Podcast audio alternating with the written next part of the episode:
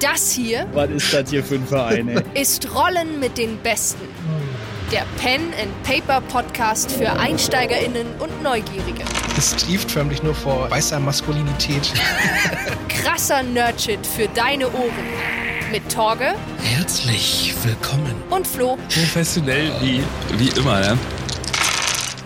So, moin und herzlich willkommen zu einer neuen Folge von Rollen mit den Besten. Mein Name ist der Torge und ganz vorab, ich habe eine schlechte Flohneuigkeit und eine gute Flohneuigkeit. Die schlechte Flohneuigkeit ist, er ist krank und heute nicht dabei.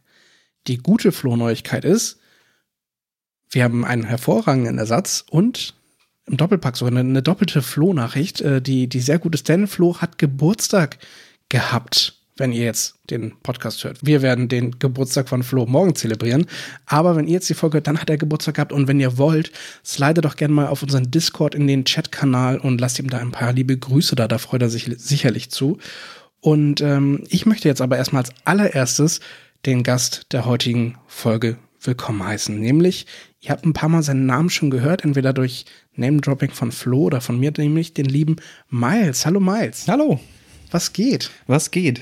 Schön hier sein zu dürfen. Bist du äh, aufgeregt, äh, ein bisschen in, in, in einem Podcast aufzutreten? Hast du irgendwie eine Vorerfahrung im Podcast? ja, nee, Medienkompetenz? Wie sieht das gar aus? nicht. Medienkompetenzen äh, in, in der Form noch nie gehabt, nee. Weder in einem Podcast noch äh, als Nachrichten oder sonst irgendwas. Ich glaube, ich habe einmal, ähm, als ich im Hotel gearbeitet habe, das Mikro von Hochzeit gehabt, aber das war es dann auch schon. Aber auch nicht schlecht. Hast du mal irgendwie, äh, warst du mal in einer Zeitung? So Nee. gibt es ja manchmal auch, dass man irgendwie, keine Ahnung, beim Schwimmturnier irgendwie Vierter geworden ist und deswegen der Name so. irgendwie in der Zeitung steht. Nee, tatsächlich nicht. Allerhöchstens vielleicht doch, als ich in meiner Ausbildung im Mediamarkt war. Da gab's mal äh, ein Bild von mir, was meine Mutter tatsächlich dann auch ausgeschnitten hat. Und das war, das war grauenhaft. Du kannst dir das nicht vorstellen. Hast du man wie sich dem, so, den Preis übergeben von einem Preisausschreiben? so wie man früher Gewinnspiele genannt ich hat. weiß gar nicht was. Ich kann mich tatsächlich nicht mehr dran erinnern, was es war. Aber es, ich sah grauenhaft aus. Ich glaube, ich hatte sogar noch gesträhnte, also blonde Strähnen in den Haaren äh, und total nach oben gegelt. Also so richtig grauenhaft. Das waren die Azubi-Zeiten. Schon lange, lange her. Verrückt. Krass, krass, krass, krass. Ja. Ja, für euch alle da draußen, die jetzt noch nie was von, von Miles gehört haben. Miles ist ein äh, guter Freund von Flo und äh, ich bin sehr dankbar, irgendwann auch über Flo dich kennengelernt zu haben. Und du machst tatsächlich seit äh, einiger Zeit auch immer mal wieder Urlaub in Cuxhaven, was sich ja super damit deckt, dass ich mittlerweile auch wieder in Cuxhaven wohne. äh, ich meine, wir haben uns auch schon in, in Hamburg dann ein, zwei Mal gesehen, auch zum Kennenlernen, das ist ja schon ein bisschen her. Aber ja, du bist gerade zum, zum Urlaub machen hier. Wir machen schon die ganze Zeit was. Ihr habt auch einen kleinen Sohn im äh, ja, gleichen Alter wie, wie meiner. Deswegen passt das sehr gut. Wir sind gerade sehr erschöpft, weil wir gerade auch schon viel damit zu tun hatten, die, die kleinen Burschen fertig zu machen. Ja, man könnte auch fast einen, einen Dead-Podcast draus machen schon. Ich glaube, da hätten wir sogar richtig viele Es Themen, womit wir die Leute äh, penetrieren könnten. Ja, Es, es gibt ja auch, da finde ich den Namen ja alleine so großartig. Ne? Hast du schon mal was von Dungeons and Daddies gehört? Ja, tatsächlich Also alleine würde ich der, der Podcast-Name ist Ja. einfach äh, grandios. ja, es gibt ja tatsächlich viele Podcasts, wo Dads sich zu zweit hinsetzen Ja. und über ihre Erfahrungen reden, die sie in der Vergangenheit hatten oder auch mit den Kindern hatten. So. Es gibt auch Gaming-Podcasts von Dads, die auch Ja. darüber sprechen, wie es ist als, als Vater mit eben der eingeschränkten Zeit und Ja. allem möglichen, wie man da das äh, Thema Gaming als Hobby noch unterbekommt. Ja. Es gibt ja tatsächlich auch viele Dads, die mit ihren Kindern gamen. Also gehört ja auch mit dazu mittlerweile fast so ein bisschen. Ich freue mich tatsächlich selber auch drauf, wenn er endlich Voll. in das Alter ist, dass ich, weiß ich nicht, die Oldschool, weiß ich, Minecraft auspacke oder ähm, weiß ich nicht. Die so die ersten Dinge, womit ich angefangen habe. Auch so diese. Lego-Koops oder sowas, ne? Ja. Die habe ich selber nie jetzt gespielt, aber ich glaube, dass die eben im Koop mit Kindern gerade echt cool sein können, wenn die denn ein gewisses Alter haben. Ja, definitiv. Also ich habe es äh, tatsächlich mit meiner Frau gespielt, eine ganze Zeit lang, weil sie, wir hatten dann so eine Harry Potter Phase, wo wir ganz viele Harry Potter Games gezockt Mhm. haben. Und ähm, da bieten sich die Lego Games halt sehr gut für an. Ja. weil du die Möglichkeit hast, äh, auch gerade für Spielanfänger, äh, das ist das Schöne an den Lego-Spielen, die Spiel, für Spielanfänger, du kannst nicht sterben. Ja. So es Das ist gibt schon- keinen schon Tod. ziemlich cool. Jeder kommt Ja. sofort wieder zurück und du kannst in der Story einfach weitermachen, wie du möchtest. So. Das bietet sich für Kinder als auch für, für Gaming-Anfänger, sag ich mal so, äh, schon sehr an, ja. Da freue ich mich sehr drauf, auf jeden Fall. Das wird cool. Mega. Ja, same. Aber es dauert, dauert Das jetzt dauert leider noch, ja. noch, eine, Ja, noch eine lange Zeit leider. Aber ja, nichtsdestotrotz, Miles, du kommst ja auch aus dem, ja, was heißt, du kommst aus dem Pen and Paper Rollenspiel, aber das ist ja für dich nichts Neues. Du machst das auch schon Richtig. eine ganze Zeit. Und äh, wir hatten auch schon das Vergnügen, äh, häufiger miteinander, sei es irgendwie Pathfinder zu spielen Mhm. äh, oder eben auch andere. Wir haben auch schon Brettspiele zusammen gespielt, wie äh, Nemesis zum Beispiel oder auch das, äh, das Alien-RPG. Da haben wir auch eine gran grandiose Session mal gehabt. Das stimmt. Ähm, wirklich, wirklich gut. Die Zuhörerschaft von Rollen mit den Besten, die kennt natürlich die Historie von Flo und mir einigermaßen. Er ist schon ewig lang dabei. Ich Hm. mache das jetzt erst seit, seit zwei, drei Jahren. Wie sieht es denn bei, bei dir aus? Wann hast du mit Pen and Paper Rollenspielen das erste Mal irgendwie Kontakt gehabt? Kontakt gehabt, ja. Also das erste Mal war tatsächlich auch jetzt wieder zum Zeiten der Ausbildung äh, im Mediamarkt, als ich äh, 2021? Boah, ja genau. Also es ist noch gar nicht so lange her, jetzt wo du sagst, ja. nee, ähm, ich müsste jetzt tatsächlich lange zurückrechnen. Bin, egal, aber es ist schon, es ist schon über 16 Jahre her. Ja. Bin, ja doch, 16 Jahre. Ich bin mit 19 rein, 17 Jahre. Und der damalige Mitarbeiter in der Games-Abteilung, wir haben uns eigentlich relativ gut verstanden. Ich habe mir dann damals viele Bücher von ihm ausgeliehen, weil ich das Schwert der Wahrheit äh, gelesen habe und von ihm als empfohlen bekommen habe. Das ist ein Fantasy-Roman? Das oder? ist ein Fantasy-Roman von mittlerweile, ich glaube, 18, 19 Bänden und Oh. jeder Band hat knapp 900 Seiten. Also es ist ein, ein Riesen-Epos, was äh, wirklich. Es gab tatsächlich auch eine Fernsehadaption darüber, die extrem schlecht gewesen ist, die auch hart auf die, also jetzt nicht, muss Mystic so ein bisschen auf die, äh, ja genau, Mystic Knights mäßig. Ähm, zu viel gewollt und zu schlecht umgesetzt. Okay. Aber die Bücher sind grandios, definitiv. Und auf Grundlage dessen hat er vorgeschlagen, dass ich doch mal an seiner Pen and Paper Runde teilnehmen soll, was damals noch aus hauptsächlich Studenten bestanden hat. So, er war festangestellt im, im Mediamarkt, aber seine Freunde waren allesamt Studenten und dementsprechend war da natürlich auch die Umgebung. Es war eine WG von drei, vier Leuten und wir saßen da zu zehnt in einem kleinen Raum drin, der wirklich klein war und es wurde tonnenweise Kaffee konsumiert, weil es eine sehr, sehr lange Runde war. Und da bin ich dann mehrere Male rein. Als Spielsystem war es damals das Schwarze Auge, also DSA, Ja. Was für einen Neuanfänger, ich würde jetzt sagen, nicht, nicht unbedingt einsteigerfreundlich ist, aber wenn jemanden hast, der dich an die Hand nimmt, der dir einen Charakter erstellt, ich habe damals, glaube ich, einen Waldläufer oder einen Jäger gehabt oder sowas, dann kommt man da relativ schnell rein. Wenn man aber mit dem Rollenspielen in der Form noch keinen Kontakt hatte und gerade in den jungen Jahren, ich meine, die waren 19, 20, dann hat man noch nicht so die, die Einfallsreichtum und noch nicht so, natürlich hatte ich Fantasie ohne Ende, gerade halt eben auch durch das ganze Lesen von Fantasy-Romanen, aber das Ganze dann vor neun anderen Leuten mit einem Spielleiter, der das Ganze bombastisch gut gemacht hat. So für, für mich hat sich das erste Mal angefühlt, als ob mir eine neue Welt aufgegangen ist an Oh, das. Dingen, Also, die man machen kann und Ja. die man erzählen kann, auch wie man Dinge erzählen kann. Das fühlt sich so schnell so an, als ob du in einer neuen Welt bist. Also das, das Entjungfern war tatsächlich, ähm, obwohl das Spielsystem, ich mag das Spielsystem eigentlich gar nicht. Jetzt im Nachhinein, wenn ich so drüber nachdenke und das Ganze vergleiche mit Pathfinder oder äh, alle anderen Systemen, die es mittlerweile gibt, finde ich DSA nicht so attraktiv, aber es ähm, hat für den Ersteinstieg eine Riesenfreude gemacht. Und das ging dann relativ lange Zeit, ja. Das ist voll schön zu hören, weil also ich habe ja nach wie vor auch noch gar keine Erfahrung mit DSA gemacht. Es ist auch so, dass, dass Flo mich da auch mal so ein bisschen vorbewahren möchte. ja, allein deswegen, ja, hat er So, recht mit. Aber es ist auch, auch trotzdem schön zu hören auf, dem, äh, auf der anderen Seite, dass äh, es ja doch Leute gibt, die das erste Mal Pen and Paper spielen und dann das mit, mit DSA machen und dann aber nicht vollkommen abgeschreckt sind, Mhm. sondern trotzdem auch ihren Spaß haben und da irgendwie einen, einen Weg reinfinden. Was aber extrem auch an der, an der Gruppe liegt. Das ist also, das ist ja sowieso die, die andere Seite der Medaille. Ne? Das steht und fällt ja einfach auch ja nicht nur immer, kannst nicht immer nur aufs System schieben, sondern du kannst auch ein Nee. total zugängliches System Ja. haben, aber wenn die MitspielerInnen doof sind oder irgendwie so Ja. die Spielleitung irgendwie das nicht so packend rüberbringt. Ähm, aber wie gesagt, da auch von meiner Seite aus, Shoutout an Flo, du warst ja auch quasi mein erster richtiger Spielleiter und du hast es geschafft. Der, mich, der, der, dich entjungfert hat quasi. sieh, sieh mich an, hier über 80 Folgen jetzt in so einem Podcast, denke ich, schon, schon Ja. drinne. Sind ein paar. Und man kann trotzdem immer wieder drüber quatschen. Das ist Wahnsinn. Es ist so. Und man muss ja auch nicht zwangsläufig immer über seine, das macht, also, wem erzähle ich das, ne? Aber jetzt, wir sprechen ja auch nicht einfach immer nur über unsere Spielerfahrung, dass wir auch irgendwie, Mhm. das, also das, ich weiß auch nicht, ob das unterhaltsam wäre, wenn wir einfach Nee. nur recappen, was wir Ja, gemacht haben oder erlebt definitiv. haben oder gespielt haben. Manchmal. Snippets, ja. Snippets auf jeden Fall, wenn du kleine Ja. Ausschnitte hast, die einfach entweder super amüsant waren oder unterhaltsam, Ja. ähm, dann kann man sowas immer wieder anbringen. Aber dauerhaft, äh, dann interessiert Ja. das die Zuhörer auf jeden Fall nicht, Zuhörerinnen. Oder eben, wenn man irgendwie äh, jetzt äh, auch neue Systeme austestet. Das hat ja nochmal wieder so einen anderen Erzählwert. So, ne? Richtig. Und äh, das versuchen wir auch immer äh, wieder hier im Podcast irgendwie auch nochmal Systeme zu finden, über die noch keiner gesprochen hat oder über die vielleicht zu wenige noch gesprochen haben. Und äh, daher auch nochmal hier ein kleiner ähm, ja, Shoutout an die Community, wenn ihr da was habt, meldet euch gerne mal bei uns und äh, wir versuchen das irgendwie unterzubringen und uns anzuschauen.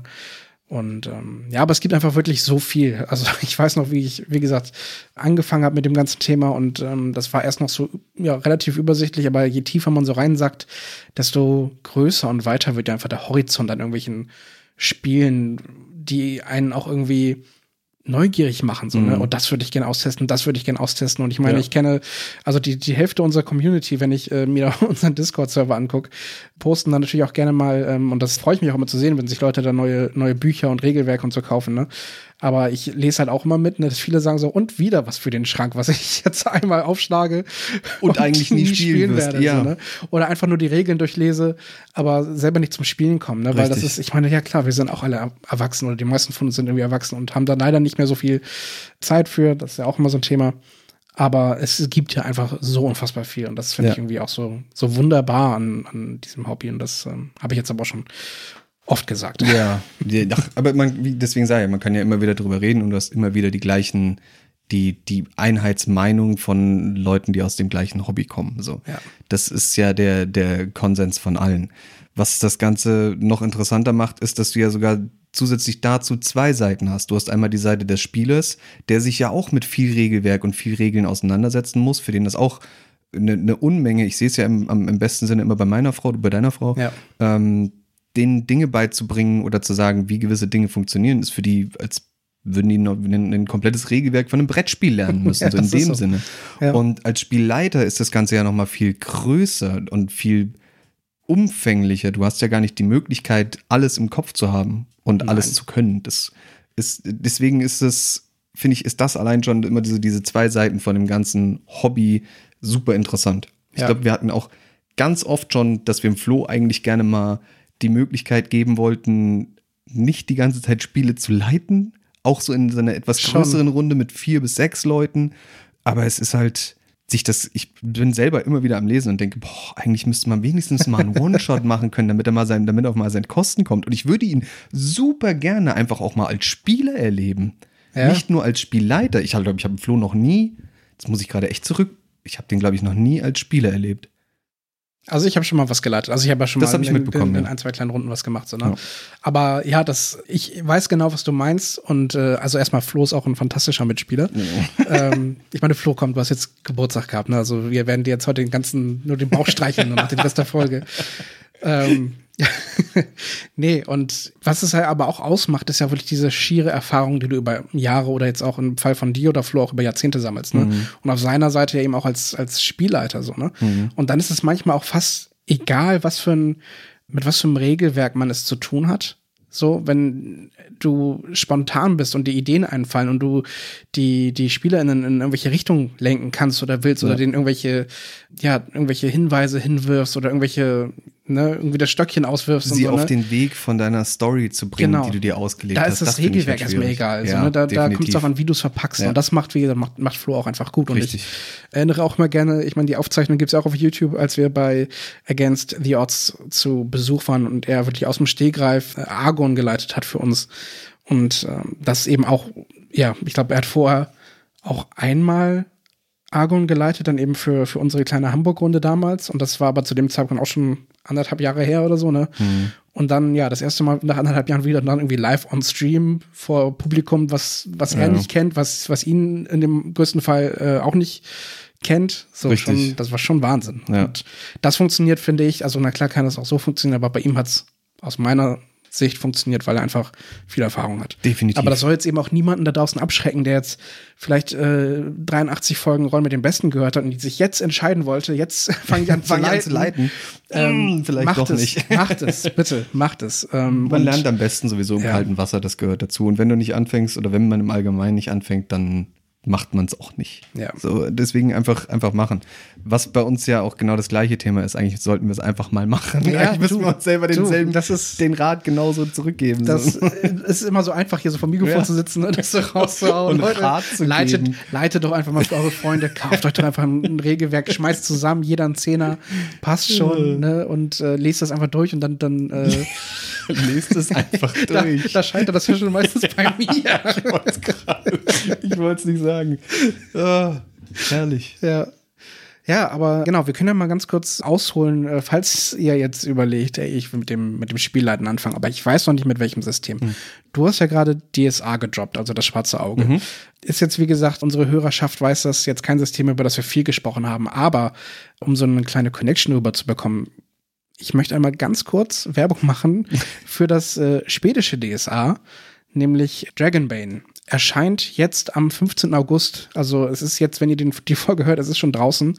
Es ist endlich da. Ich habe da vor einigen Folgen, ähm, ich wüsste, ich, ich wünschte, ich könnte euch das jetzt sagen. Ich habe auf jeden Fall schon mal drüber gesprochen. Und da könnt ihr euch darauf einstellen, dass äh, wenn Flo wieder da ist, werden wir da noch mal ein bisschen näher drauf eingehen.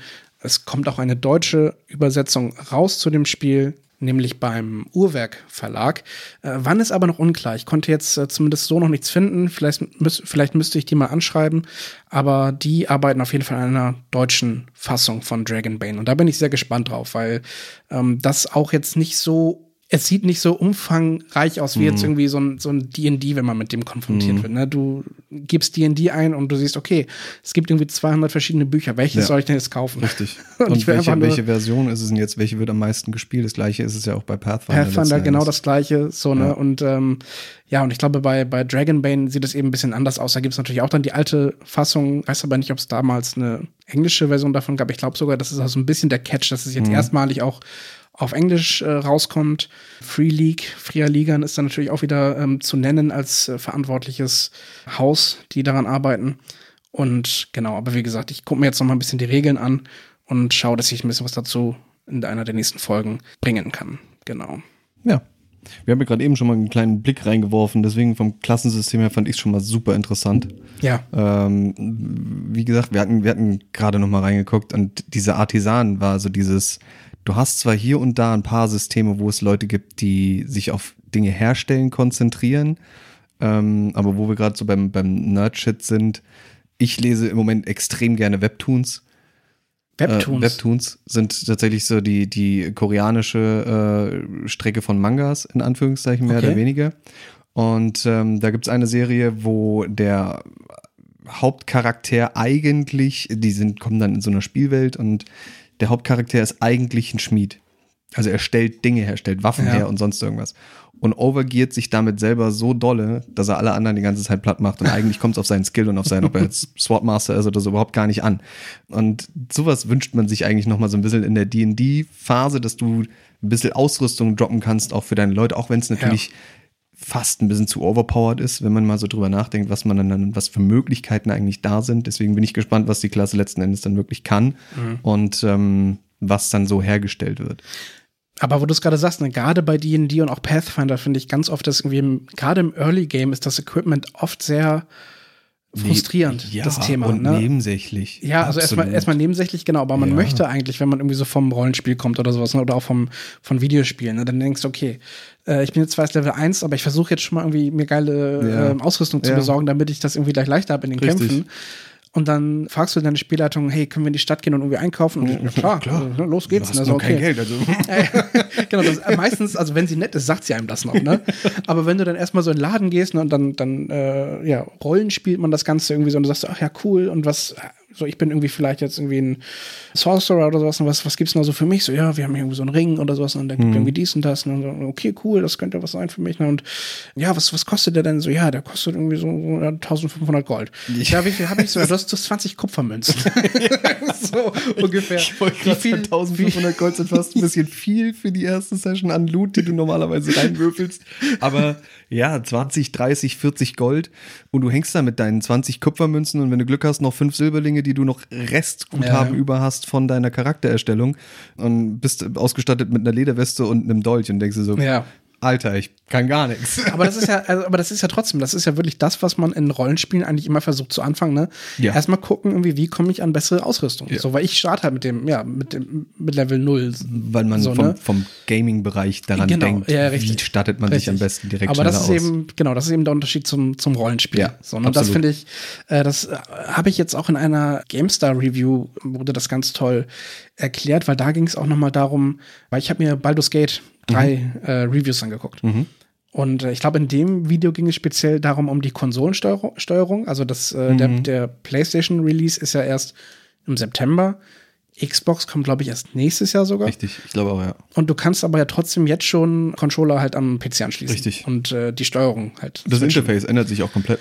Eben, und das fand ich halt sehr interessant, mir das mal anzugucken. Ja. Und da gab es dann eben so, ein- so ein Video zu und dann hat der Typ, der das rezensiert hat äh, oder eben auch vorgestellt hat, hat dann ganz treffend gesagt, also ich zitiere es jetzt nicht, aber so sinngemäß, die Leute, die vom, vom Videospiel kommen, also von irgendwie The Witcher und auch von, von eben diversen anderen Sachen, von, von Elder Scrolls, Skyrim, den ganzen Kram, wenn die sich jetzt fragen, ist Baldur's Gate 3 das Richtige für mich, dann sagt er so, kann vollkommen sein, aber man muss sich halt auf eine Sache so ein bisschen einlassen und die im Hinterkopf behalten. Und die fand ich wirklich gut, weil die trifft jetzt nämlich auch drauf zu.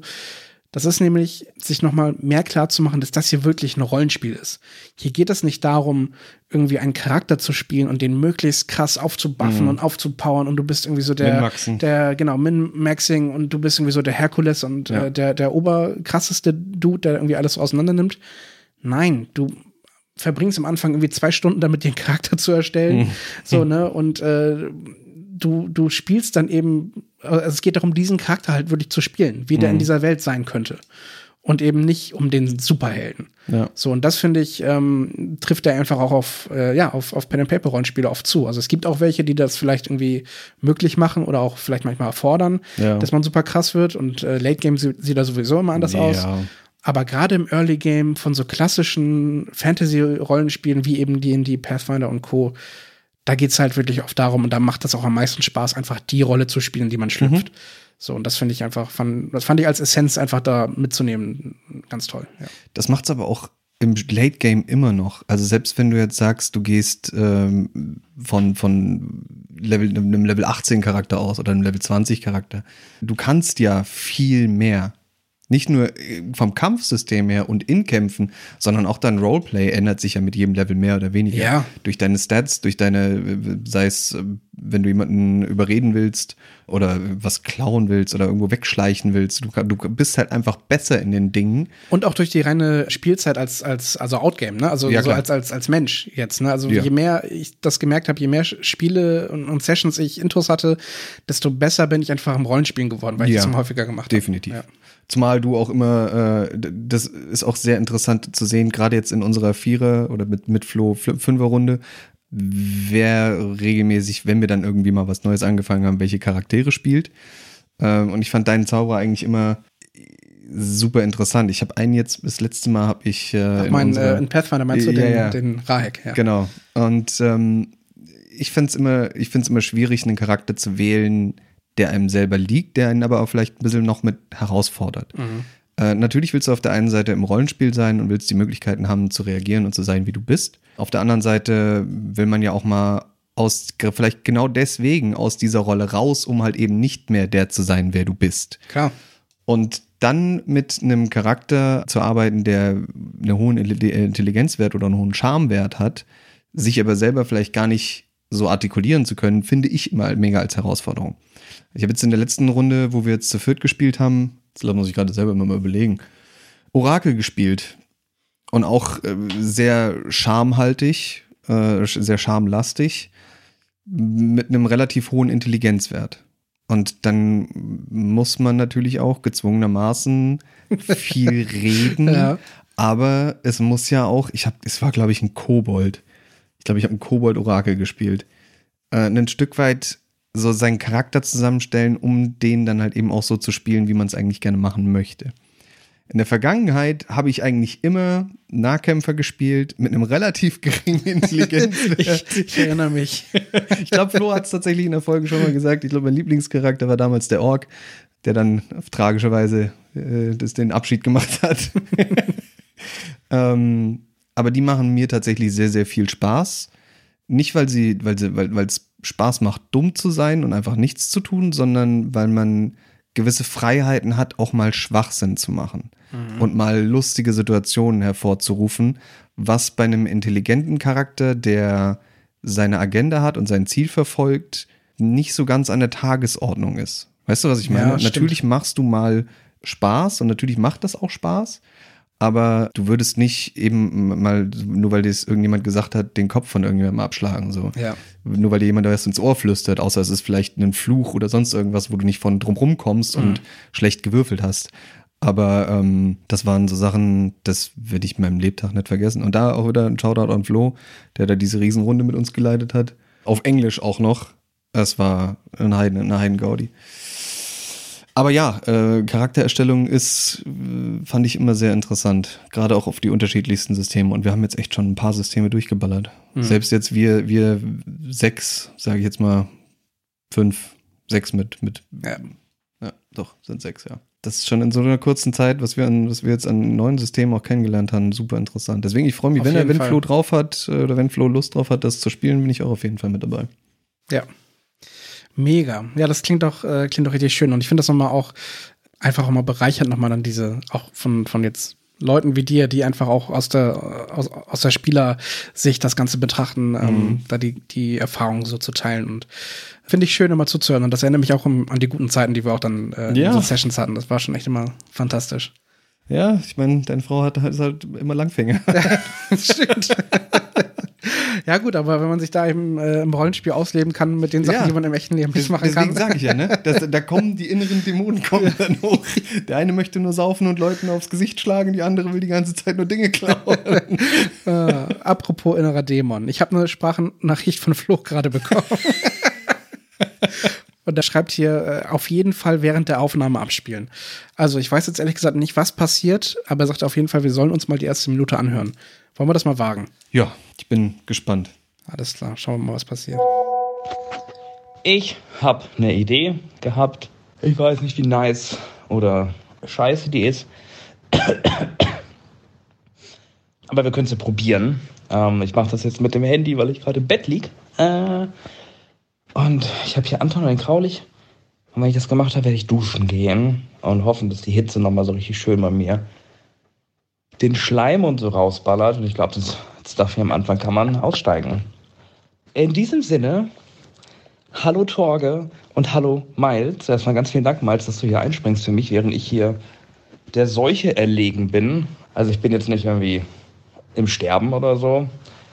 Ich konnte auch ganz normal arbeiten, habe halt meine Termine so gelegt, dass ich heute nicht irgendwelche Telefonate oder sowas habe. Ähm, gestern hatte ich eine richtig ekelhafte Stimme, heute wird es ein bisschen besser.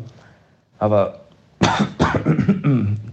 ähm, ich verlasse mich auch darauf, dass Torge hier meine äh, kleinen Hustenanfälle rausschneidet, die hier zwischendurch reingeflogen kommen. Ähm, aber es läuft alles. Ich liege im Bett, ich habe hier Anton neben mir, den kraul ich gerade. Der darf eigentlich nicht ins Bett, aber wenn ich krank bin, dann darf natürlich Dr. Anton nicht fehlen und mich äh, pflegen. Ja, Hunde können das ja. Genau, ich dachte mir aber, ich drop ja auch noch mal was. Vielleicht könnt ihr das irgendwie cool gebrauchen. Man weiß es nicht. Denn letzte Woche Mittwoch habe ich eine E-Mail bekommen von Sean McCoy. Ganz viele Menschen haben diese E-Mail bekommen, unter anderem auch die lieben Leute vom Dungeon Starter. Der mir auch gleich, da hat der Matthias mir auch gleich ganz aufgeregt geschrieben bei WhatsApp mit: Hast du es gesehen? Oh mein Gott, es ist so nice. Um, ähm, und ich musste antworten: Ja, ich habe es gesehen. Oh mein Gott. Sean McCoy, der Kopf hinter Mothership. Um, ähm, der Kickstarter, wir haben ewig vor Ewigkeiten drüber gesprochen. Ich habe die große Box gebackt. Die geht jetzt demnächst in den Versand, glaube ich, Richtung Ende des Jahres. Aber am Mittwoch wurden jetzt die finalen PDFs released. Philipp Torg und ich haben ja, glaube ich, vor einem Jahr einmal mit dem ähm, Players Guide was gespielt. Ein Adventure aus der Version 0. Der, die neue ist jetzt die Version 1, die davor war die Version 0. Ich glaube, deswegen ist auch Philipp ganz hart gestorben, weil das Balancing war auf Version 0 und wir haben Charaktere aus Version 1 gespielt. Naja, lief aber trotzdem, war ein cooler Abend, hat Spaß gemacht und jetzt ist es soweit. 1E von Mothership ist fertig. Und es ist hot. Ich habe mir die ganzen PDFs durchgeguckt. Es sind ein Haufen, was in dieser Box ähm, physisch dann auch hier ankommen wird. Ich freue mich schon total drauf. Und ich dachte mir, ich will hier mal ein paar Zeilen über Mothership RPG in der 1E-Version oder der jetzt finalen, der fertigen Version, nach dem vielleicht längsten Beta-Test in der Geschichte von Rollenspielen. Ja gut, das nicht, aber es war schon lange. Also die 0E wird ja schon seit so vielen Jahren gespielt. Ähm, so, so ewig. Und das ganze Playtesting hat jetzt die 1E influenced, ähm, wo man gemerkt hat, so, hier hätten wir was besser machen können, wurde es jetzt besser gemacht. Der Players Guide kam man damals umsonst raus für Leute oder mit ähm, Pay What You Want oder wenn du im Kickstarter warst, hast du es halt so geschickt bekommen. Die Menschen konnten es ausprobieren, sie konnten testen, sie konnten basteln, sie konnten Kritik placen und es wurde vorbildlich ähm, angenommen, übernommen, angepasst und bearbeitet. Und jetzt haben wir halt das fertige Teil hier. Daher dachte ich mir, ich erzähle euch von Mothership. So, bevor wir das tun, hier natürlich erstmal Triggerwarnung. Es ist Mothership RPG. Das heißt, wir reden hier wahrscheinlich gleich, oder ich erzähle euch gleich ein bisschen was über äh, ganz, ganz schreckliche Gewalt.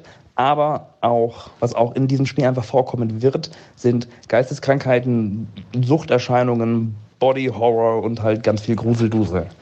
Also wenn ihr euch irgendwie blöd findet, dann macht vielleicht Torge ein Zeichen in den Show Notes, wo ich wieder die Fresse halte. Und ihr skippt das einfach, weil ihr euch denkt, nö, das macht mich unwohl. Und ich möchte nicht, dass euch was unwohl macht. Oh, Flo, das ist, ist schön, deine Stimme zu hören. So kränklich. Ja, also ähm, ja, wir haben das, das Husten gehört. Ja, erstmal gute Besserung. Ich hoffe, wenn der Podcast hier draußen ist, dass es dir dann schon besser geht. Und ähm, genau, ich knüpfe dann dein Mothership-Review so ein bisschen ans äh, Ende der Folge. Und äh, ich freue mich selber darauf, das dann zu hören im Schnitt. Und dann, ja, nehme ich das so ein bisschen vorweg, Leute. Ich habe ich es vorhin schon anmoderiert, dass wir in der nächsten Folge drüber sprechen. Anscheinend kriegt ihr das doch schon, diese Folge. Wie krass ist das denn? Ja. Ja, aber Mothership äh, finde ich, finde ich auch super spannend. Er hat das ja gerade schon eben in dem kleinen Teil, den ihr auch hören konntet, gesagt, äh, mit einem Kumpel von uns, dem Philipp, haben wir das schon mal gespielt, eine Runde. Das war echt äh, spannend, wirklich, wirklich cool. Man kann super viel mit diesem System abdecken in Sachen Science Fiction und so. Das ist schon, ähm, das ist schon was ganz Feines. Und wenn das jetzt draußen ist nach so langer Zeit, ich kriege ja auch mal dann von, von Flo diese Kickstarter-Update-Mails und sowas alles, da passiert einfach schon viel. Und wenn das jetzt äh, in Print geht und dann rausgeht, freue ich mich auch für ihn, wenn er sich das bald zu Hause hinstellen kann. Ja, und auch für uns. Ja, wenn wir davon profitieren können, wäre das natürlich Ja, äh, super. wahrscheinlich. Ist großer Wahrscheinlichkeit werden wir die Testkaninchen. Finde ich richtig gut. Ja, aber wie gesagt, Flo, erstmal ähm, komm auf die Beine ja. und ähm, Relativ schnell eigentlich. Ja. Samstag äh, da wollen wir was machen. wollen wir noch mal ein bisschen was machen, ja. Ja. Genau. Schön. Aber genau, Flo, es ist schön, deine Stimme zu hören. Ich ähm, bin sehr dankbar, dass Miles hier ist. Vermisst dich aber auch. Ich glaube, das wäre auch schön, vielleicht mal in dieser Dreierrunde mal einen kleinen Talk zu Habe ich machen. gerade eben überlegt, ich hätte jetzt nämlich, ich habe gerade auf die Zeit geguckt und habe mir gedacht, wir hätten noch stundenlang weiterreden können. Das ist so. Es macht einfach wirklich unfassbar viel Spaß. Ich würde aber noch ein Thema noch mal kurz mit, mit reinnehmen, äh, um da mit dir drüber zu sprechen. Wir waren eben schon so ein bisschen, ähm, haben wir das schon so ein bisschen ange, angekreuzt, äh, das Thema, nämlich äh, Kingmaker. Ähm, das ist ja auch was, was du äh, mit Flo äh, zuletzt auch gespielt hast, einige Sessions. Richtig. Und ähm, ihr habt das ja online gemacht über Roll20?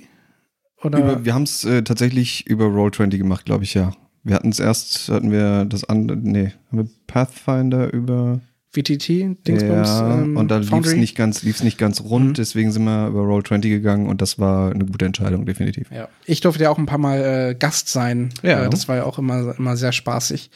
Und ähm, ja, Kingmaker ist ja eine der Kampagnen, der Abenteuerpfade in Sachen äh, Pathfinder, die immer wieder äh, ja, empfohlen werden und äh, ja, vorgeschlagen werden, wenn man dann irgendwie was Episches spielen will.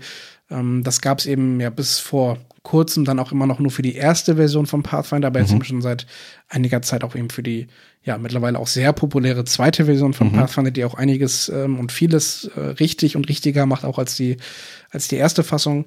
Und äh, da gibt's jetzt eben auch gute Nachrichten, denn äh, es ist das äh, Crowdfunding ist live von Ulysses, die Kingmaker als Königsmacher. Die deutsche Version, Die richtig. deutsche Version Aktuell haben wir es auf Englisch gespielt, ja. Genau. Was sagst du, äh, Königsmacher? Ist das irgendwie, ist es, ist es wieder so ein Fall von, ach Mann, warum muss man denn alles immer so übersetzen? Hätte es auch nicht auch irgendwie gereicht, wenn es irgendwie. Ich hätte Kingmaker gelassen, wahrscheinlich, ja. das ist deutsche Es ist halt das so ist ein die- Thema für sich, aber ja. Ich hätte es wahrscheinlich Kingmaker gelassen und dann halt einfach die deutsche Ausgabe drunter gelassen Mhm. oder sonst irgendwas. Oder vielleicht einen deutschen Text drunter. Aber das sind Designfragen, die sie da, die sie da selber entscheiden. Von daher ist Ja. okay. Königsmacher klingt halt wirklich Ich meine, letzten Endes ist es das, was du machen sollst. Du bist in der Kampagne und machst, sollst einen, einen König äh, hochziehen, sage ich mal. Aber vom System selber, wo- wobei, vielleicht willst du anfangen, hast du deine Erfahrungen, hast du schon Erfahrungen sammeln können von dem, was du gelesen hast? Äh, nee, gar nicht. Also wie gesagt, meine einzigen Erfahrungen waren eben die Sachen, die Flo mir natürlich erzählt hat. Mhm. Äh, und dann eben die paar Male, wo ich dann eben ähm, bei euch Mit uns eben, dabei warst, äh, ja. Gast war. Ja. Und das war auch noch wirklich zu, ja, einfach frühe Kampagnen, ähm, ja, Abschnitte, sage ich mal so, Mhm. ähm, wo es dann ja auf dem Weg war, dass man da irgendwo so eine, so eine Base sich baut und sowas alles. Mhm. Und deswegen, also ich glaube, ich habe dann einiges von dem Intro so ein bisschen mitgemacht, aber ich glaube, da, wo es dann halt so wirklich darum geht, äh, was zu bauen, da war ich dann schon weitestgehend raus, glaube ich. Aber weiß einfach, oder von dem, was man ja hört, dass es einfach unfassbar viel Potenzial auch einfach hat, irgendwie da was Ja, Großes aufzubauen. ne? Absolut. Also nicht nur groß aufzubauen. Wir haben vorhin drüber geredet, äh, deswegen passt das gerade thematisch einfach sehr, sehr gut, dass ähm, Anfänger, Spielleiter oder SpielleiteranfängerInnen das einfach mal machen sollen. Kingmaker erleichtert das immens. Und zwar um ein weitestgehendes. Flo hat das Thema genommen, weil er, oder, oder Kingmaker ausprobiert, weil er auch gesagt hat, da kann er auch einfach mal gerade für uns, weil wir halt eben mit dem Kind relativ gut da, daran gebunden waren, kurzfristig mal Dinge zu machen und um mal spielen zu können. Und dir werden halt viele Themen oder viele Szenarien vorgegeben in gewisser Weise. Natürlich hast du immer Handlungsspielraum, wie in jedem ähm, Rollenspiel oder, oder Pen-and-Paper-Spiel. Aber das, für was für Flo angenehm war, war, dass er nicht viel vorbereiten musste. Er hat sich das angeguckt, er hat sich das durchgelesen und wusste, wo er hin will, was er machen möchte. Und dann daraufhin konnte man leiten und auch spielen. Und genauso hat sich's auch angefühlt. Also es war selbst das Intro von dem, was du mitbekommen hast Ja. schon und auch davor ist ein relativ, hat sich schon episch angefühlt, bis wir dann zu dem Punkt gekommen sind, der relativ für mich dann auch neu war, weil ich sowas in einem, in einem Pen and Paper noch nicht hatte, dass du dann anfängst, über eine große Karte zu laufen und auch deine eigene Siedlung und Stadt zu bauen. Und das war das, war der erste, das erste Mal, wo ich gedacht habe, okay, wir haben jetzt tatsächlich noch so ein City-Building-Element in einem Pen and Paper mit dabei. Unsere, äh, unser Stück Land, was wir dann letzten Endes bekommen, die Garnison, die wir da aufstellen können, besteht mittlerweile, ich weiß gar nicht, aus drei kleinen Häusern und einer Bierbrauerei. Das war das erste, was hast. Du hast dann ein paar Punkte ähm, anhand des, äh, die dir oder Punkte, die du bekommen hast durch das Abenteuer oder durch die Abenteuer, die du erlebst und kannst dann daraufhin deine Stadt erweitern. Das ist kein, kein Riesenaufriss, das ist auch nichts, was lange dauert im Spielgeschehen selber. Das nimmt vielleicht die erste halbe Stunde, Dreiviertelstunde vom, von der Session raus, vielleicht auch weniger, je nachdem, wie schnell man sich auch in der Gruppe entscheidet, um Dinge zu erledigen, die in der Stadt passieren. Du hast dann, du stellst ein Gremium oder einen, einen Rat aus verschiedenen Positionen, die du äh, durch verschiedene NPCs, die du kennenlernst im Spiel, schon vorne im Intro kennenlernst und äh, da Verbindungen aufbauen kannst und kannst denen dann halt eben diese Position in deiner Stadt in Anführungszeichen geben, was ja nur drei Häuser sind und ein Bierladen. das, das ist, ähm, ich glaube, wir haben noch nicht, mal, noch nicht mal eine Mauer drum gepackt. Also wir haben wirklich nur drei Häuser Bier Reicht- und mehr Punkte hatten wir nicht. Solange da keiner äh, euch irgendwie die Quere kommt, äh, kann das ja auch reichen. Genau. ähm, es ist, es passt tatsächlich relativ gut für kurze Abenteuer, wenn man mal nicht viel Zeit hat. Ähm, wir haben immer mal wieder nur eine Stunde gehabt oder anderthalb, wo wir dann mal spielen konnten. Und ähm, dementsprechend konnten wir dann auch auf die einzelnen Punkte zugehen, wo wir jetzt gesagt haben, das machen wir als nächstes, das machen wir als nächstes. Wir müssen jetzt die Banditen äh, da verscheuchen. Wir hatten auch die ein oder andere äh, sehr prekäre Situation, wo wir gedacht haben, gut, das Abenteuer endet schneller, als wir gedacht haben. äh, Wie es das einfach so häufig gibt, ne? ja, wie es dann immer so häufig ist, weil dann irgendwelche, irgendeiner irgendeinen Tollpatsch macht. Ich weiß gar nicht mehr, wie das Viech hieß. Es ist eine Kreuzung aus einem riesen, einem Eulenbär. Ein riesiger Ja. Eulenbär, den das Banditenlager gefangen genommen hat. Und wir waren im Kampf gegen, ich glaube, drei oder vier Hauptmänner und dem, dem Chef selber, den wir erledigen sollten. Und ähm, ich glaube, Johanna war es, die sich unsichtbar gemacht hat und den, den Eulenbär rausgelassen hat. Und wir dachten noch, das war eine brillant gute Idee, weil der kämpft jetzt auf unserer Seite. Wir waren ja freundlich zu dem, deswegen Ah, ja, ist er jetzt auf Ihr ist er für uns. Genau. Ja. Ja, der war dann eigentlich nicht dazu gedacht, rausgelassen zu werden, weil er einfach alles mit einem Schlag niedergemetzelt hat. Also es war eine sehr, eine sehr blutig, sehr blutige Situation von dem ganzen äh, Abenteuer. Bis wir ihn dann wieder einsperren durften. Flo sei Dank. Ansonsten wäre die Party da schon gewiped. Ähm, ja, doch, das ist ein, es ist ein sehr cooles System. Es ist ein sehr einfaches System, was es sehr angenehm macht für Spieler als auch Spielleiter. Junge ja. als auch Veteranen, wie Flo einer ist.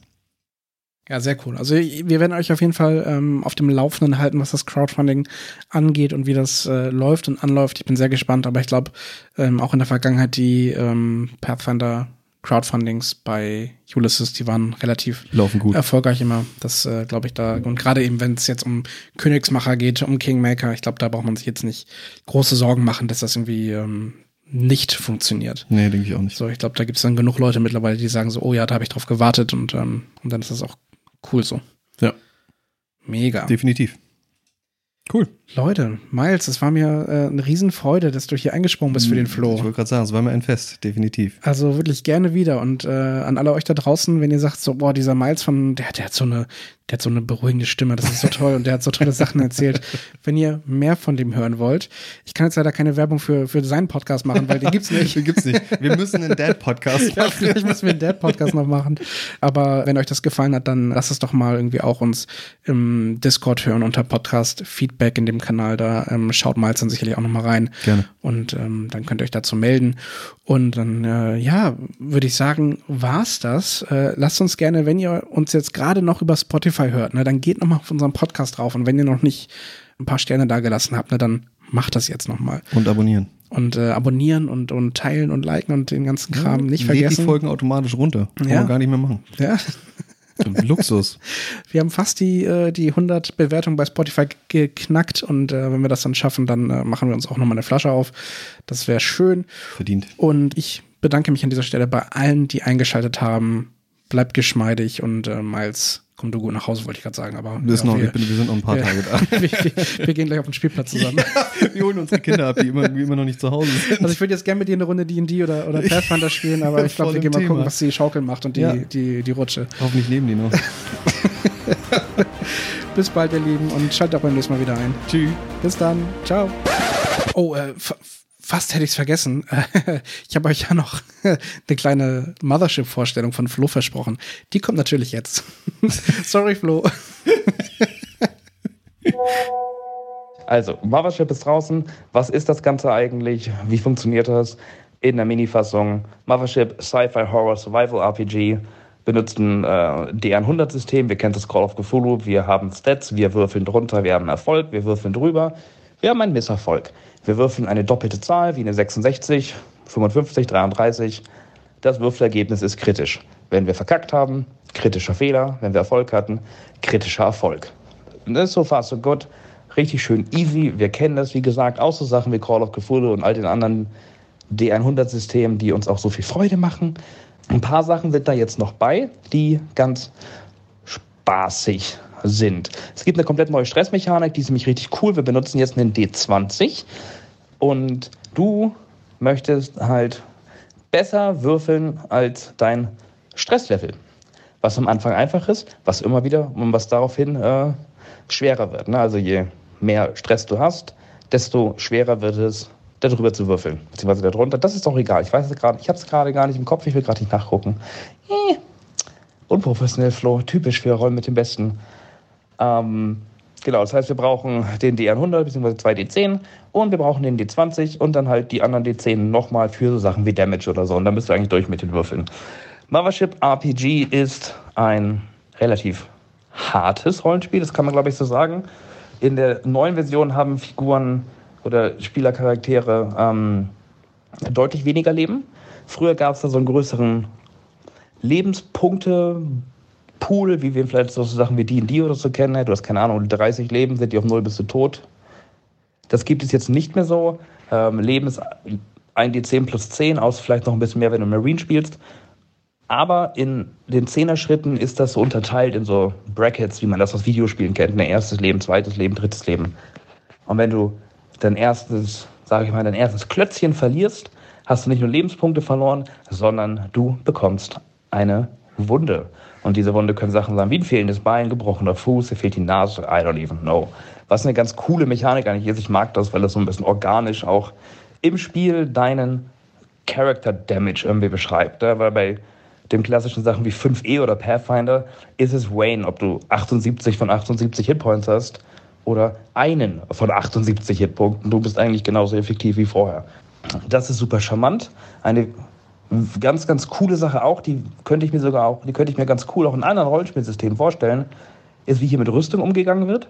Wir kennen ja ne, jetzt wieder der Split rüber zu den beliebten Sachen von ähm, ja, Wizards of the Coast mit D&D und viele andere Systeme machen das auch aus der Rüstungsklasse. Du hast eine, je besser deine Rüstung ist, desto höher deine Rüstungsklasse. Diese Zahl muss geknackt werden, damit jemand dich trifft, ähm, beziehungsweise dir Schaden zufügen kann.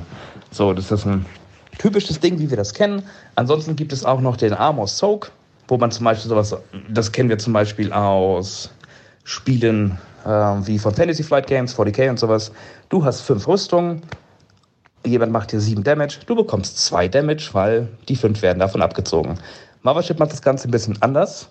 Und zwar hast du den Rüstungswert von zum Beispiel 5 und 0 bis 5, beziehungsweise 1 bis 5, weil 0 egal ist, 1 bis 5 Damage betreffen dich niemals. Das heißt, jeden Schaden, der kleiner gleich 5 ist, den ignorierst du einfach durch die Kapazitäten deiner Rüstung. Jeder Damage, der da drüber geht, zerstört deine Rüstung. Die muss dann ausgetauscht, repariert werden oder whatever. Und der Schaden, der überbleibt, nachdem du die 5 abgezogen hast, den, der trifft dich halt. Das ist nämlich ganz cool. So, warum fange ich hier so random an, das zu sagen? A, weil ich krank bin und keine Ahnung, was ich erzähle. Und B, weil das ein super Beispiel ist dafür, wie Mothership funktioniert, weil das ein Survival-Game irgendwo ist. Equipment wird kaputt gehen, Leute werden kaputt gehen, äh, Rüstung wird kaputt gehen. Es, man befindet sich oft im Austausch, im Zusammenflicken von Dingen, Zusammenkratzen von Ressourcen, die man irgendwo findet. Und das ist so schön in die Mechaniken eingewoben. So, jetzt wieder ne, zurück zu How does this game work? Ähm, du hast vier Klassen. Ne? Also erstmal alle Spielfiguren sind menschlicher Herkunft. Ähm, es gibt vier Klassen die sehr in die bekannten Tropes fallen. So, das Spiel arbeitet auch ganz schön mit den Tropes, das mag ich eigentlich. Du hast den Scientist, also du hast den Wissen, die WissenschaftlerInnen, ne, kennen wir, die halt schlaue Dinge tut. Ähm, du hast Marines, was halt die Soldaten sind. Du hast die Synthetics, was Androiden sind, die da mit dir rumlaufen können. Und die Teamster. Teamster ist so ein Sammelbegriff für alle anderen Jobs, die es auf diesem Schiff so gibt. Also von, keine Ahnung, ähm, der, der Pilotenperson zu, I don't know, vielleicht ist es auch der oder die Hausmeisterin. Du bist halt der Teamster, du bist vielleicht auch der Mensch, der irgendwie Dinge schleppt oder als Ingenieurin unterwegs ist oder so. Das macht das ganz easy und ganz simpel, was auch ganz, ganz wichtig ist in der neuen Edition von Mothership. Das Spiel möchte nämlich einfach sein, das Spiel möchte verständlich sein und das Spiel möchte schnell spielbar sein. Which is great. Wenn man das jetzt erstmal weiß, hat man eigentlich alles schon, um irgendwie anfangen zu können. Ne? Du weißt, welche Klassen es gibt, du weißt, es ist irgendwie Sci-Fi, Horror. Es ist alles sehr an Alien angelegt, weil Alien auch die Idee geboren hat. Aus Alien wurde die Idee geboren für Mothership. Also kann man sich diesen, dieses industrielle, diesen industriellen Sci-Fi-Stuff ganz gut vorstellen. Also wir haben jetzt nicht hier Noble Bright Laserbeams wie bei, bei Star Wars und sowas, sondern alles ist noch ein bisschen maschineller, es gibt mehr Hebel, es gibt mehr Dampf, die Schiffe sind lauter, die Schiffe sind dunkler und dreckiger. Und du hast nicht immer so Zauberantworten auf, auf alles, wie vielleicht bei Star Trek, wo dir dann irgendwie ein Stim in den Arm gespritzt wirst und deine Grippe ist weg. Das hätte ich jetzt gerade total gerne. Wäre total nice, habe ich leider nicht. Also es ist alles einfach ein bisschen, ja, more industrial, ein bisschen greifbarer. Jetzt, hat man, jetzt haben wir eine Vorstellung, wie diese Welt so aussieht. Du, hast, du weißt, was für Klassen es gibt. Jetzt kannst du den Character Sheet schnappen. Und hier muss ich direkt sagen, Mothership, äh, Mothership, Mothership 1e hat den besten Character Sheet, den ich kenne. Unangefochten in allen Rollenspielsystemen. Dieser Character Sheet ist ein Träumchen. Er ist sogar ein Flowchart. Du kannst ohne Erklärung einen Charakter bauen, indem du auf eine Character Sheet guckst. Es ist so toll. Es ist so einfach. Es ist einfach nur schön. Es ist einfach nur toll. Googelt das Ding, Leute, wenn ihr mal einen Character Sheet sehen wollt, der einfach nur richtig, richtig geil ist nehmt den von Mothership. Oh, es ist so hot, dieses Ding. Ne? Ich kann mich da ewig lange drüber freuen. Genau, in seiner Essenz, dann, wie gesagt, haben wir diesen, dieses Sci-Fi Horror Survival. So, einige von euch werden jetzt denken, oh, ihr habt doch früher also bei Alien RPG gesprochen, ist das jetzt nicht wieder der gleiche Shit, nur in grün? Ja, da sage ich halt so ja und nein. Ähm, die grundsätzliche Idee ist ganz, ganz ähnlich. Ähm, Alien RPG bedient aber eine Lizenz, eine bestehende Welt. Ne? Wir haben die Welt von Alien, wir haben Wayland Yutani, wir haben den Xenomorph, wir haben Mother, wir wissen aus den Filmen, wie die Sachen aussehen, wie diese funktionieren. Und irgendwie bleibt es auch da drin. Ja, klar kommen noch die Graphic Novels dazu, die Comics und die Bücher. Aber wir haben halt diese Welt, in der wir uns bewegen, was halt super, super cool ist, auch wenn man irgendwie Fan von dem Franchise ist und wenn man das mag. Ich zum Beispiel mag das total gerne. Und man kann natürlich auch sehr, sehr einfach Dinge visualisieren, weil du einfach aus irgendwelchen Videospielen oder aus irgendwelchen Büchern, äh, Büchern aus irgendwelchen Comics oder aus irgendwelchen Filmen halt Ausschnitte zeigen kannst, Bilder zeigen kannst, gerade in der Spielleitung, um Leuten ein Bild davon zu geben, wie sieht das hier gerade aus, wo ihr unterwegs seid. Das hat Mothership nicht. Und das ist jetzt der große Unterschied da. Also klar, dass das Spielsystem sich anders spielt, auch. Aber die Idee bei beiden ist ja gleich, eine Survival Horror, Sci-Fi. Mothership hat das nicht, deswegen ist Mothership da sehr, sehr, sehr offen. Mothership kann ganz, ganz viele Geschichten erzählen. Du kannst klassische Tropes haben wie, oh, ist ein Raumschiff, wir sollen das irgendwie abwracken oder einsammeln oder keine Ahnung, oh, hier ist ein Alien, die Leute werden gefressen. Vielleicht ist es ja sogar ein Alien, das dir ins Gesicht springt und es gebärt ein neues Alien aus deinem Brustraum. Kannst du machen, Mothership hat das. Aber genauso hat Mothership coole, fertige Adventures wie zum Beispiel in dem einen, wo ich nicht, ich will auch nicht sehr spoilern, deswegen sage ich auch nicht welches, hast du eine Raumstation mit echt vielen Millionen Einwohnern und es ist von Dinger fucking Night City in Weltraum, ja. Du hast da die Möglichkeit, so cyberpunkige Abenteuer in Mothership im Weltraum zu spielen weil du auf diese Station andockst, du brauchst vielleicht Treibstoff, du brauchst vielleicht irgendwas, du musst was abholen, du hast keine Aufgabe und diese Station ist halt komplett von irgendwelchen Corporations und Crime Lords regiert, die dann da ihren, ihren Stuff machen. Was super, super hot ist. Ne? Auf der anderen Seite, wie gesagt, klassische Xenomorph-Sachen kannst du super spielen. Oder du kannst richtig tief in das Cthulhu-esque gehen mit so richtig abgefuckten Sachen wie Dead Planet ähm, oder Gradient Descent, das sind zwei der fertigen Abenteuer wo du teilweise dich echt fragst, so, holy shit, ja, was ging hier gerade ab? Ähm, von, ich weiß nicht, Androiden, die der Meinung sind, dass sie Menschen sind und deswegen richtig seltsame Dinge tun und ohne den Unterleib sich über den Boden von irgendwelchen Stationen ziehen, aber sich nur darüber beschweren, dass sie Kopfschmerzen haben, weil sie eine Kopfverletzung haben. Ähm, aber niemals darauf eingehen würden, dass ihnen die Beine fehlen, weil dann wären sie ja tot. Aber sie sind ja Menschen und sie sind nicht tot, deswegen haben sie ja nur die Kopfverletzung, was ich ganz, ganz creepy fand in dem einen Adventure. Zu so klassischen Foreshadowing-Dingen wie ähm, auf einer verlorenen, auf einem verlorenen Schiff zu sein, was irgendwo im Outer Rim rumdriftet und deine Crew guckt sich das an und du findest dort eine Postkarte mit einem Foto von dem Ort, an dem du geboren bist und das Datum auf der Rückseite ist dein Geburtsdatum und irgendeine creepy Nachricht. Das sind richtig schöne Tropes, die da so reingehen. Und Mothership kann das alles. Du kannst super, super gut variieren. Das Spielsystem ist wirklich so, so einfach. Durch dieses D100-System, durch nicht mal irgendwie krasse Level-Up-Mechaniken, eigentlich levelst du gar nicht. Du kannst Geld ausgeben, um Skills zu lernen und irgendwie besser zu werden. Vor allem geht es aber eigentlich eher um Equipment. Also Equipment macht dich besser. Was auch eine schöne Sache ist, dass Mothership auch die SpielerInnen dazu anfeuert, zu sagen, hey, versuche Wege zu finden, wie du nicht würfeln musst, weil wenn du würfelst, hast du die Chance, gestresst zu werden, zu paniken und dann was Schlechtes passiert. Ein Beispiel dafür ist, du willst eine Tür knacken und würfelst dann um halt, I don't know, eine Türknackerei. Oder du hast eine Lasercutter und sagst einfach, ich werde die Tür knacken mit dem Lasercutter. Du musst es nicht würfeln. Dieses Werkzeug erfüllt seinen Zweck. Dass du einen Erfolg hast, ist relativ klar. Und so kannst du mit so auch relativ redundanten äh, Werkzeugen, wenn du die clever einsetzt, coole Erfolge in diesem Spiel haben. Mothership wäre aber nicht Mothership, wenn es nicht brutal, böse und fies wäre. Das Spiel sagt auf der ersten Seite auch, verwachse nicht zu sehr mit deiner Spielfigur, denn es ist höchstwahrscheinlich, dass sie oder dass mehrere deiner Figuren ähm, das Zeitliche segnen werden. Mothership tötet Spielfiguren schnell, beziehungsweise das System. Ja, und auch ein, eine wenn du neu in der Spielleitung bist und du hast das noch nicht gehabt, so mit, oh, wie wollte ich mit Spielertoten umgehen, ne? Pro-Tipp, spiel mit denen eine Runde Mothership. Es wird einfach passieren, ob du willst und wenn nicht. Du kannst dich da auch nicht irgendwie zurückhalten. Das Spiel wird das schon irgendwie erledigen. Wenn die Mist bauen, dann bestraft das Spiel die ganz, ganz hart. Ist aber nicht so schlimm ist, weil du meistens mehr Personal hast als SpielerInnen, also du kannst immer neue Charaktere reinbringen. Du hast den tollsten Character Sheet der Welt, wo du in wenigen Minuten eine neue Figur dazu werfen kannst. Oder wenn man sagt, dass man eine Kampagne spielt und sich selber ein Schiff designt hat, dann hast du auch vielleicht 20, 30 Crew-Leute an Bord und jeder baut sich zwei, drei Figuren. Dann kannst du dir auch mit Backstories und whatever so Backups machen oder halt dazwischen wechseln. Das Spiel erlaubt dir das, ist total einfach. Was die Tödlichkeit dir nämlich so ausmacht, ist der kritische Verletzungschart, auf dem du würfeln darfst, wenn du Wunden bekommst. Und da ist richtig, richtig abgefuckter Scheiß bei.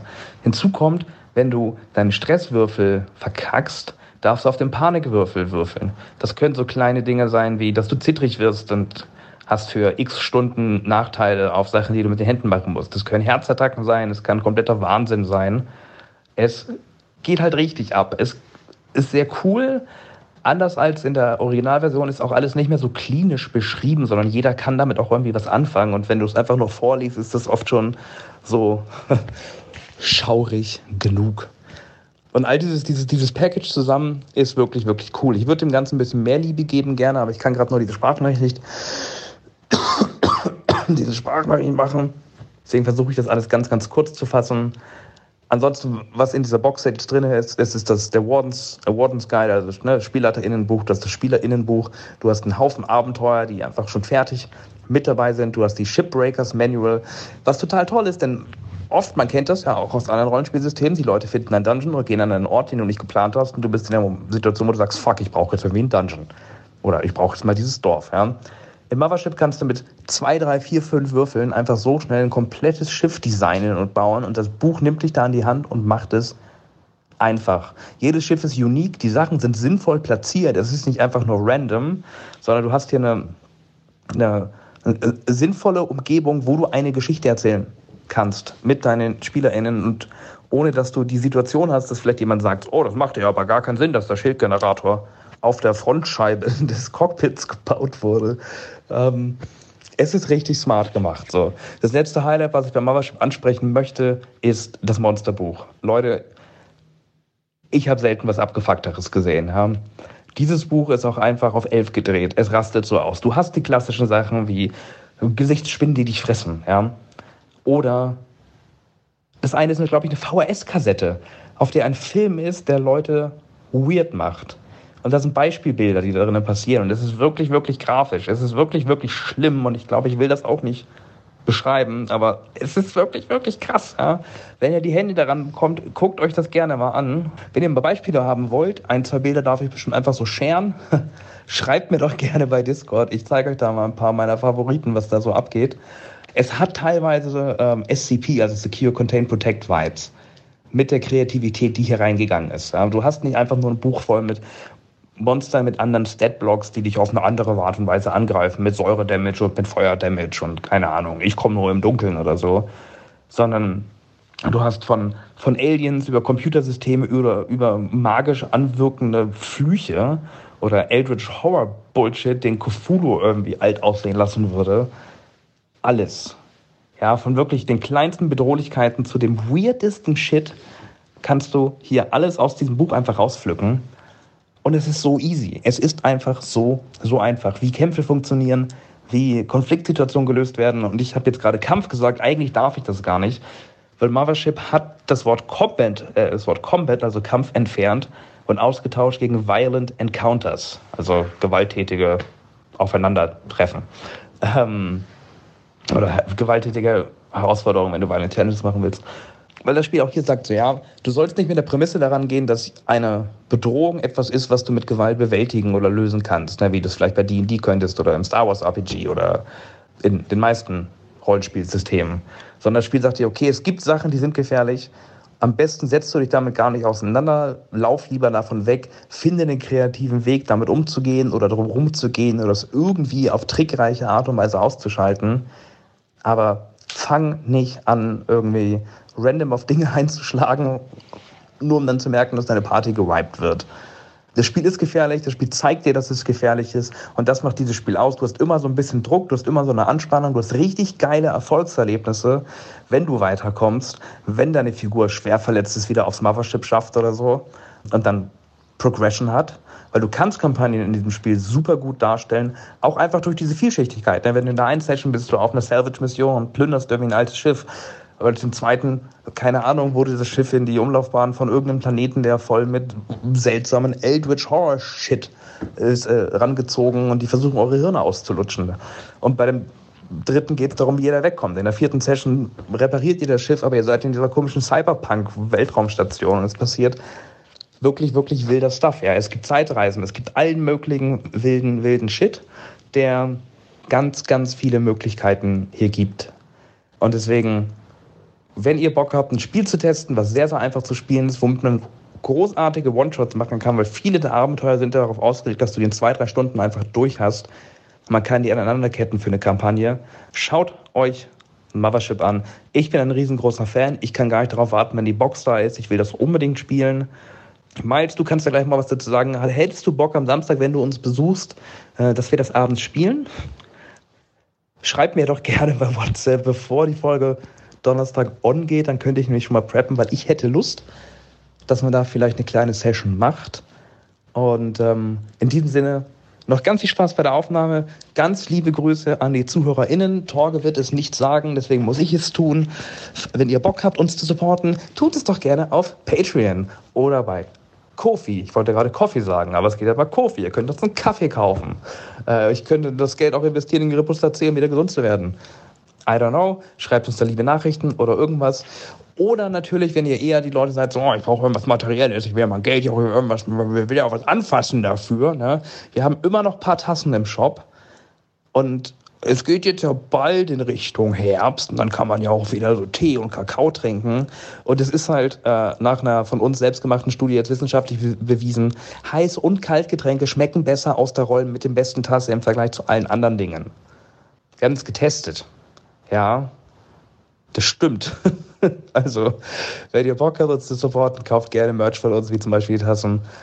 Oder natürlich auch unentgeltliche Dinge. Wir brauchen Sterne bei Spotify, äh, Bewertungen bei iTunes. Es wäre schön, wenn wir da einfach ein bisschen Feedback von euch bekommen. Auch wenn ihr Sachen merkt, so, hey, das finde ich irgendwie scheiße, was die da immer labern. Irgendwie ist Flo immer viel zu wütend und Torg ist immer viel zu pizzerig. Ja, dann sagt uns das. Dann können wir daran arbeiten, dann können wir das mitnehmen.